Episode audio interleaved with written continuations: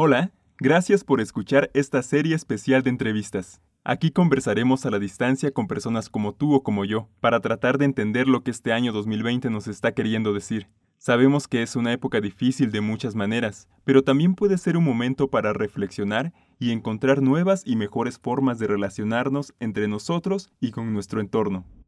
Mi nombre es Roque y junto con Nicole estaremos produciendo este programa. Comenzamos. En esta ocasión, hemos conversado a la distancia con Emilio.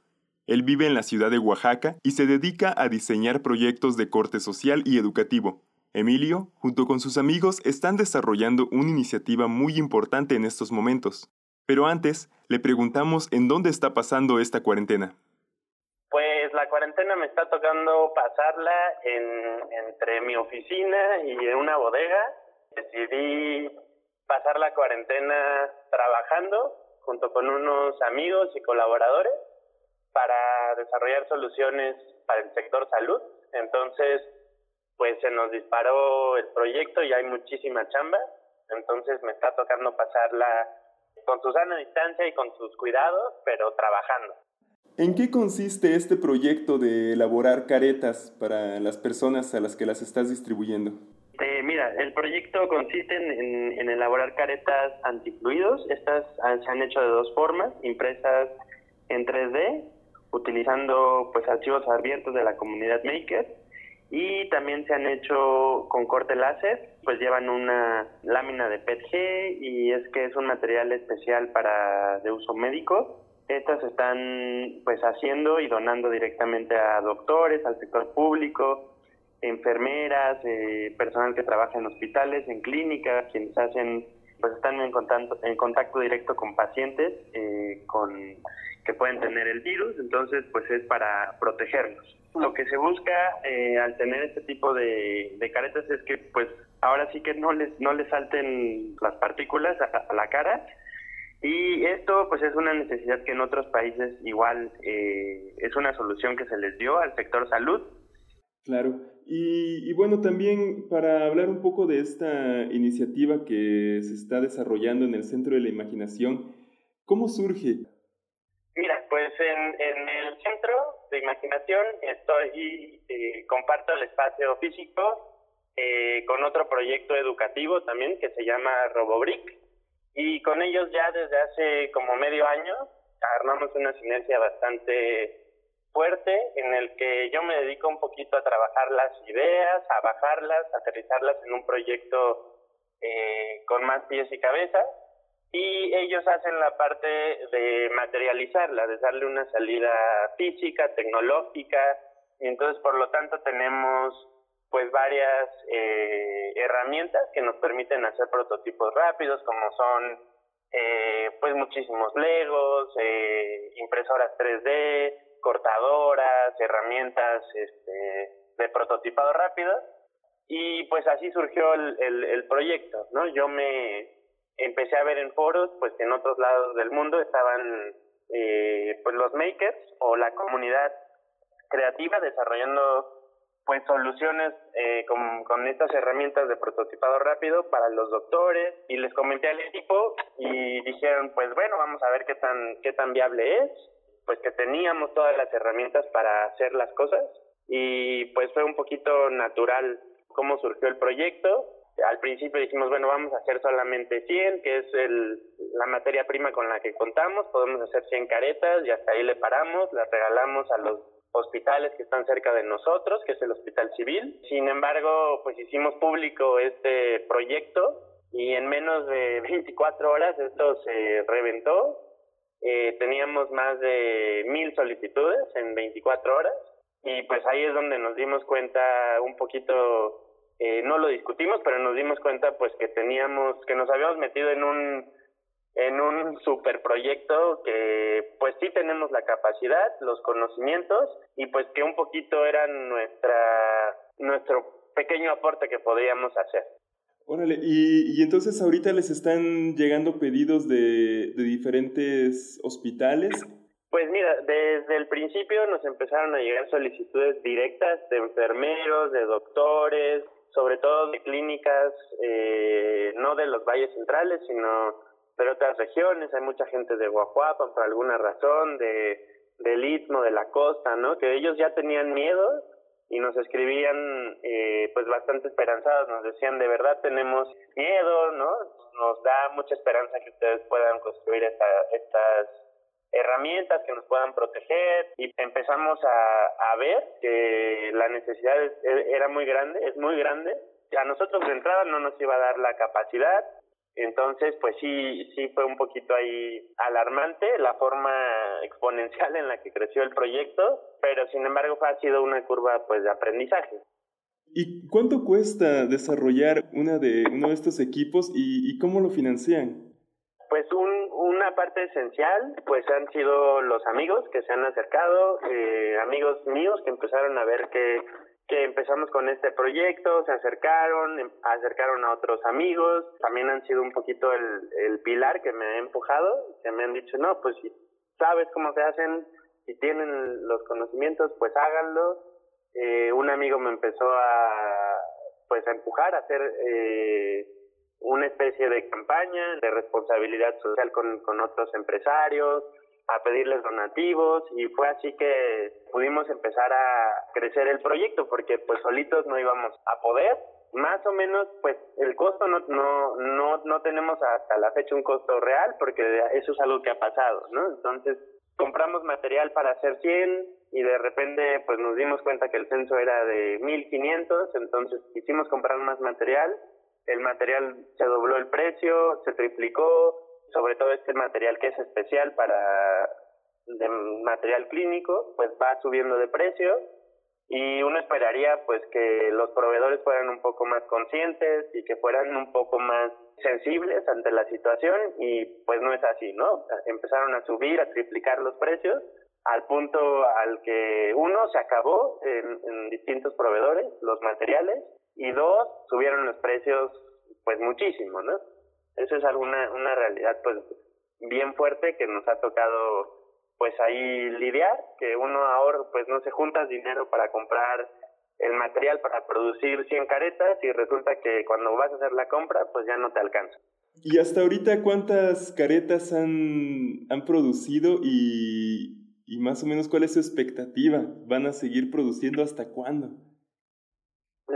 También algo algo muy padre que sucedió eh, algunas empresas que tienen pues herramientas ya más desarrolladas o para para producción en serie eh, se acercaron ante la causa y nos dijeron bueno pues aquí están estas otras herramientas estas otras formas de acelerar los procesos y eso ha sido también bastante interesante ver cómo nosotros hemos tenido que readaptar o rediseñar los los proyectos el proyecto para pues acelerar la producción al punto que empezamos a hacer caretas en corte láser y ahorita vamos como en la cuarta evolución del diseño en donde ya es solamente con una misma con un solo corte este, en una lámina y salen las caretas, ¿no?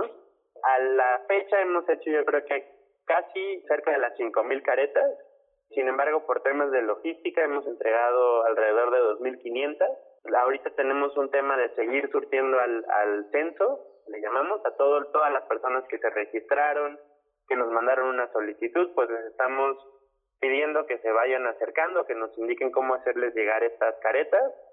Y pues también nos están llegando muchísimas solicitudes de, empresas, eh, del, incluso del mismo sector salud, eh, de las secretarías que nos están pidiendo más y más y más. Creo que ahora nos ven como como proveedores, que tampoco es, es la eh, lo que queremos, pero pues tenemos, nos dimos cuenta que tenemos la capacidad. Y, y bueno, con, con todo esto, pues ya me comentaste un poquito al principio cómo, cómo ha sido tu, tu experiencia viviendo en, en, esta etapa, pero cómo te estás sintiendo también en general. Bueno, si, si dentro de todas las actividades tienes tiempo de, de reflexionar un poco, ¿cómo, ¿cómo te sientes en estos momentos con, con la, el tema de la pandemia? Mira, como yo lo veo, eh, creo que lo, yo no sé si soy muy positivo o qué, pero lo que yo veo es, al menos alrededor de mí, se está haciendo muchísima comunidad. Eh, creo que nunca había logrado trabajar con mis amigos en un proyecto de alto impacto. Entonces eso para mí es como el lado positivo que yo le veo, ¿no? O lo que yo decido ver de esta pandemia tan compleja y en esta situación en el que pues creo que no hemos llegado al punto en el, en el que podamos ver los estragos reales de, lo que viene y lo que nos, pues en otros lugares ya está sucediendo o ya sucedió. Y hasta ahorita lo que yo he visto pues es mucha unión, mucha gente que quiere hacer algo y entonces el hecho de que se mueva un poquito ahí la conciencia y la responsabilidad, pues creo que eso es lo más interesante que yo veo, ¿no? Más allá de que pues sí hay temor, de que sí hay una incertidumbre enorme, ¿no? Pero creo que el decidir eh, actuar ante esa incertidumbre, abrazarla y hacer algo con ella, pues es más positivo que sentarnos a estresarnos, pero alrededor mío pues he visto pues mucha unión, mucha comunidad y sí cambios de, de mentalidad en amigos muy cercanos y que eso para mí es lo más padre. ¿Tú has conocido a alguna persona que se ha contagiado con COVID-19?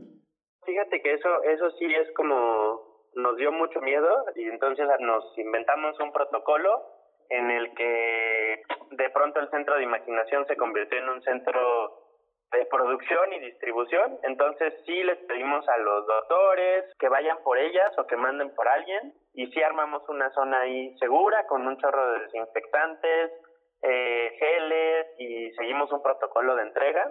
No, no, hemos, no hemos conocido a ningún enfermo, pero sí a varios doctores que pues nos han contado historias súper locas, que están en contacto directo pues con los pacientes, este, por ahí nos tocó eh, conocer a uno de los doctores que ya curó a alguien, ¿no? Y entonces también esa emoción no las fueron y contagiaron, entonces sí nos estamos cuidando mucho, incluso armamos un túnel sanitizante en el centro para que en cuanto llegue alguien se desinfecte o al menos nosotros psicológicamente estemos un poco más tranquilos. Sí, sí nos estamos cuidando de esa, de esa, en esa parte. Órale, ¿y crees que nos puedes compartir alguna de estas historias que has escuchado de los doctores? Mira, la, yo creo que una de las historias que más a mí en lo personal me pegó y me movió a, a seguir eh, haciendo el proyecto fue, eh, yo creo que como a los cinco días que empezamos, nos marcó un doctor y nos contó pues que había visto la publicación y que algo que estaba sucediendo en su hospital es que muchos doctores estaban yendo, que de repente se fueron, que un día pues amanecieron sin doctores que muchos les empezó a dar miedo, que se fueron con sus familias y que dijeron que no iban a volver, que porque pues no tenían los equipos. Y que cuando él les dijo de esta les mostró nuestra publicación, les mostró imágenes de lo que estábamos haciendo y les dijo que ya se había contactado con nosotros, muchos dijeron, bueno, entonces vamos a volver, eh, se animaron un poquito, se dieron cuenta pues que sí había formas de protegerlos, que no era tan lejana esta pues que llegara la ayuda y pues eso también nos, nos movió, ¿no? Como ver que realmente eh, pues algunos doctores volvieron y pues nos, nos han escrito muchísimos doctores o familiares incluso de los doctores que están súper agradecidos, muchos han hecho después de entregarles eh, colectas de alimentos, nos van y nos regalan pasteles, nos regalan dulces, eh, súper agradecidos porque pues sí les da, sobre todo a sus familias, pues les da mucho miedo, ¿no? Y entonces eh, este mismo doctor nos decía, bueno, no, yo no estoy seguro si las caretas nos van a proteger o no, pero lo que sí es que al menos nos animan muchísimo, ¿no? Y entonces, pues ya eso, eso pues ya a nosotros nos, nos tranquilizó muchísimo de, de ver pues que sí estábamos eh, de alguna forma logrando algo. Pues qué buena historia, es motivante también para, para uno que escucha las noticias y a veces como que nos deprimimos un poco de, de ver que, que, las cosas parecen no mejorar, pero historias como esta pues sí son reconfortantes. Y también otra pregunta que tengo, tú que tienes oportunidad de, de salir, de andar es, pues en la calle, bueno, más que oportunidad que tienes esta, pues esta responsabilidad, digamos, ¿cómo, cómo sientes que las personas lo están tomando? Híjole, yo creo que mucha gente no se lo está tomando en serio. Eh, hay días en los que sales y ves muchísima gente, por ejemplo, desde ayer en los bancos se ven las filas enormes. Yo no sé hasta qué punto se están siguiendo justo los protocolos. También este, hemos comentado pues que hay mucha gente sin cubrebocas, ¿no? Y sobre todo gente de la tercera edad que que hemos visto que pues no se lo toma en serio, ¿no? Pero también el ver mucha gente afuera eh, y sin protección, pues sí, un poquito es preocupante, creo, ¿no? Pues nos has comentado de, de, esta iniciativa, de, de, todo lo que haces. ¿Qué crees que, que, otras personas como nosotros podemos aprender de, de este momento? No sé qué todos deberíamos aprender. Pues creo que es un momento de, de reflexión, eh, de parar. A veces nuestras dinámicas, eso ayuda muchísimo pero también el, en el parar está el, el, el darnos cuenta, pues, qué podemos hacer, ¿no? Creo que si muchos tienen tiempo de, de reflexionar, pues permitirnos hacer lo que queremos. También creo que esa es la, la oportunidad que se nos está dando. ¿Qué te gustaría decirle a la gente? Híjole, me gustaría decirles que se cuiden. Creo que estamos viviendo en tiempos muy inciertos. Eh, la información es, es mucha, eh, estamos saturados, creo, que eso es algo, un reflejo del, contexto actual. Vivimos con, con muchísima información y eso a veces, eh, esa saturación pues no nos hace ver con claridad lo que está sucediendo alrededor nuestro y que más bien en lugar de preocuparnos pues utilicemos este tiempo para tratar de entender qué espacio ocupamos en este mundo, ¿no? ¿Qué espacio ocupamos en esta ciudad? Y sobre todo qué espacio queremos ocupar cuando cuando esto acabe, si es que podemos llamarlo así, ¿no? Porque la realidad es que la, la normalidad ya se alteró. Por ahí muchos muchos doctores nos decían que, que nos va a quedar un trauma, ¿no? Eh, vamos a quedar este eh, traumados con la sanitización. Pues algo algo se va algo se está alterando. Eso eso es pues también creo que, que un tema de, de salud mental, ¿no? Como el estar tan aislados, el, el hecho de que, pues, económicamente, pues sí está afectando nuestros trabajos, este, la economía, pues, eh, pues sí va a causar ahí problemas emocionales. Entonces yo creo que el, de los grandes retos, pues va a ser trabajar en nuestras emociones, aprender a, entender qué, qué estamos experimentando pues trabajar la, eh, pues la salud mental creo que va a ser muy muy importante, ¿no? Claro, y, y bueno, uh, pues para terminar, algo que, que, quisieras agregar, algo que quizás se me haya pasado a preguntarte que, que creas importante compartir en estos momentos. Mira, pues no, no sé si venga, pero algo que, un tema que nos estamos cuestionando muchísimo, pues justo sobre todo en esta dinámica de cuestionar el futuro, de ver eh, de cambiar nuestras, nuestras formas de hacer la vida, eh, pues nos estamos cuestionando también qué va a pasar o el impacto que estamos haciendo al entregar plásticos, ¿no? Porque al final estas caretas, estas soluciones que estamos entregando a los doctores, al sector salud, pues son hechas a base de plástico. Y entonces sí nos está preocupando o nos hemos cuestionado en varias ocasiones, pues cuánto plástico estamos dando, donando, regalando, comprando, ¿no? Entonces, por ahí un tema que sigue, pues es cuestionarnos eh, qué onda con toda esta basura, ¿no? Entonces, eh, pues también por ahí viene, creo que más adelante, una oportunidad de hacer algo por ahí.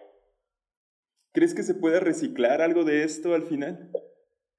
Pues lo hemos pensado, pero también nos da un poquito de, de miedo, pues que si, si están contaminadas, sobre todo si van a entrar a hospitales, eh, qué riesgos hay, ¿no? Sin embargo, sí ya estamos pensando en hacer ahí por unas extrusoras y unos eh, molinos de PET, tal vez no reciclar las mismas caretas, pero sí pedirles a las mismas personas que les estamos donando, pues que que nos manden plástico, que hagan algo, ¿no? Creo que algo más eh, con esta comunidad que se está generando eh, podemos hacer, ¿no? Más allá de, de pedirles que que entreguen las caretas, pues que algo se nos tenemos que idear, porque pues sí somos conscientes eh, de todo este plástico que estamos entregando, ¿no? Claro, sí, porque, porque también el proyecto pues se va construyendo, se va desarrollando, va evolucionando sobre la marcha y yo creo que hay alternativas para todo, lo importante es que pues que estemos sanos para poder lograr esas alternativas.